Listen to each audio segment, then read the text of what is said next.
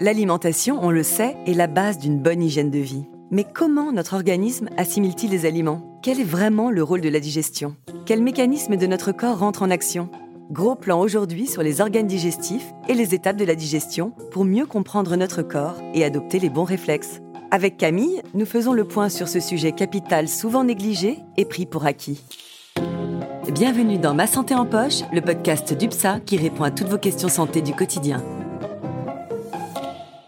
Bonjour Camille, comment vas-tu? Bonjour Sandra, très bien, merci. Aujourd'hui, je te propose de parler du système digestif et des étapes de la digestion. Ça tombe bien, figure-toi que je n'ai jamais pris le temps de m'y intéresser réellement. Eh bien, c'est parfait. La digestion est un processus complexe qui implique plusieurs organes et qui peut donc amener à de nombreux questionnements. Mais il faut savoir que son rôle est fondamental, puisque c'est grâce aux différentes étapes de la digestion que notre corps absorbe tous les nutriments nécessaires au bon fonctionnement de l'organisme. Eh bien, si tu es d'accord, nous pouvons reprendre tout ça depuis le début Allez, c'est parti.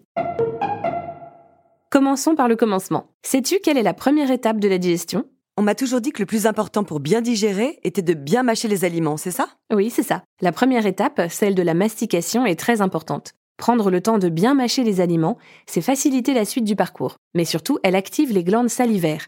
Et c'est notre salive qui va commencer le processus de digestion. Donc avant même d'avaler les aliments, la digestion est enclenchée. Et oui, cette étape est cruciale car elle permet de réduire les aliments en bouillie tout en se mélangeant à la salive. Les dents découpent puis broient les aliments qui deviennent des morceaux et les enzymes de la salive commencent à attaquer ces morceaux, puis l'estomac prend le relais. La deuxième étape, c'est donc l'estomac. Non. En fait, c'est l'œsophage puisqu'il transporte les aliments de la bouche vers l'estomac. L'estomac est donc la troisième étape de la digestion, et c'est dans l'estomac que s'effectue le brassage et les contractions. Cette étape permet de terminer la fragmentation des aliments, déjà initiée au moment de la mastication. D'accord.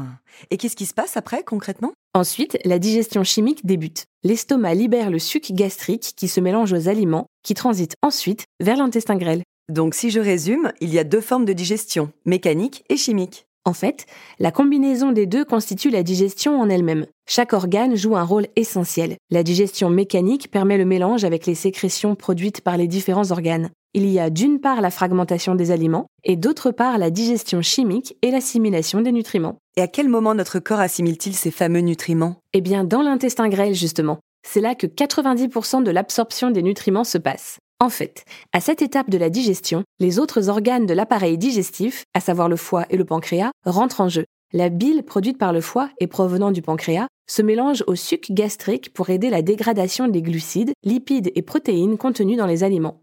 Une fois le processus de digestion chimique enclenché, les nutriments et l'eau passent dans le sang avant d'être distribués au reste de l'organisme. Distribués dans l'organisme, c'est-à-dire? Le parcours que je viens de te décrire permet à notre corps d'assimiler les nutriments contenus dans les aliments ingérés et de réduire au minimum les déchets à expulser. En gros, la digestion permet à l'organisme d'avoir les bons apports en protéines, sels minéraux, oligoéléments et vitamines dont il a besoin pour fonctionner. Et d'évacuer ce dont il n'a pas besoin, c'est ça? Oui.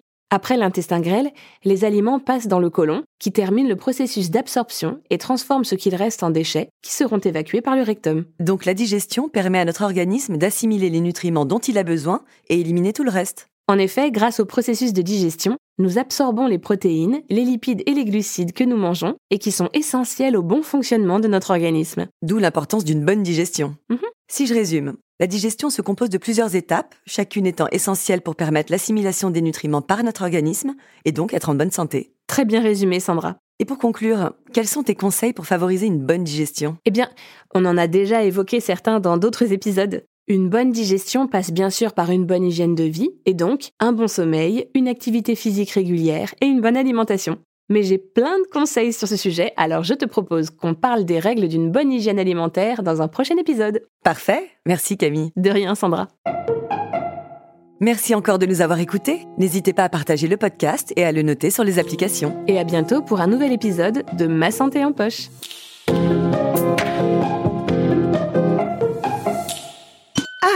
24